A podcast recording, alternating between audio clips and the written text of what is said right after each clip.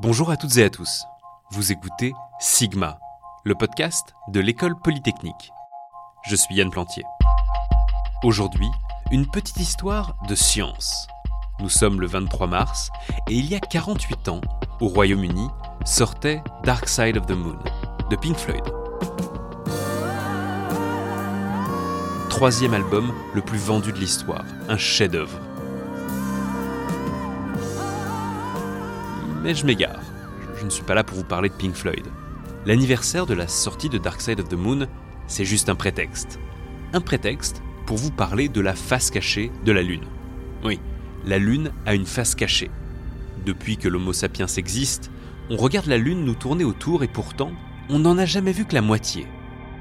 On lève la tête et on voit toujours la même chose. Mais pourquoi? Pour comprendre, il faut que vous ayez en tête qu'il y a deux façons de tourner. On tourne sur soi-même et on tourne autour de quelque chose. La Terre, par exemple, elle tourne sur elle-même en une journée, et elle tourne autour du Soleil en 365 journées. La Lune, c'est à la fois plus simple et plus compliqué.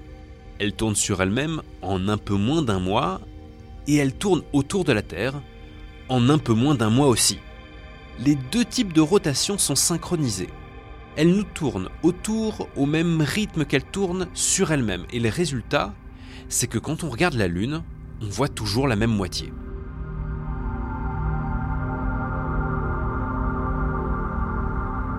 Et c'est pas un hasard. La Terre et la Lune ont une influence gravitationnelle l'une sur l'autre. C'est la force de marée. Sur Terre, entre autres, vous connaissez les marées dans l'océan, l'eau qui monte et qui descend deux fois par jour. Sur la Lune, il n'y a pas d'océan, il n'y a pas d'eau qui monte et qui descend. La force de marée ne se voit pas au premier coup d'œil. En fait, ce qui se passe, c'est que c'est toute la Lune qui est déformée, qui se retrouve avec une forme presque un peu comme un ballon de rugby, vous voyez? Et donc finalement, vous imaginez bien que la gravitation, ça ne fonctionne pas de la même manière sur une sphère parfaite que sur un ballon de rugby. Et donc naturellement, il y a une des pointes qui s'est mise face à la Terre, avec l'autre pointe dans l'autre sens. Et puis, ces forces de marée, ça a aussi d'autres conséquences. Je vais pas rentrer dans le détail, mais bon, ça ralentit légèrement la rotation de la Terre, quelques millièmes de secondes par siècle, mais enfin, quand même, à l'époque des dinosaures, une journée ça durait 22 heures et pas 24.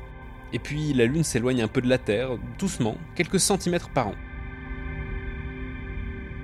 Enfin bref, le résultat, c'est que quand on lève la tête, on voit la face visible de la Lune, et pas la face cachée.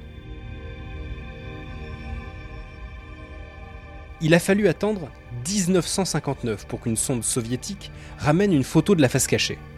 Et les premiers humains à avoir vu de leurs propres yeux cette face cachée, ça a été des Américains. L'équipage d'Apollo 8 en 1968. Ils faisaient comme du repérage pour Neil Armstrong. Ils se sont mis en orbite autour de la Lune, mais ils ne se sont pas posés. Par la suite, toutes les missions lunaires avec des humains ou avec des robots, ont eu lieu sur la face visible, jusqu'en 2019 quand la Chine y a posé son rover. Et au milieu de tout ça, il y a eu mars 1973 avec Pink Floyd qui a sorti Dark Side of the Moon. Ça n'a pas apporté grand chose à l'astronomie, je vous l'accorde, mais ça se laisse écouter.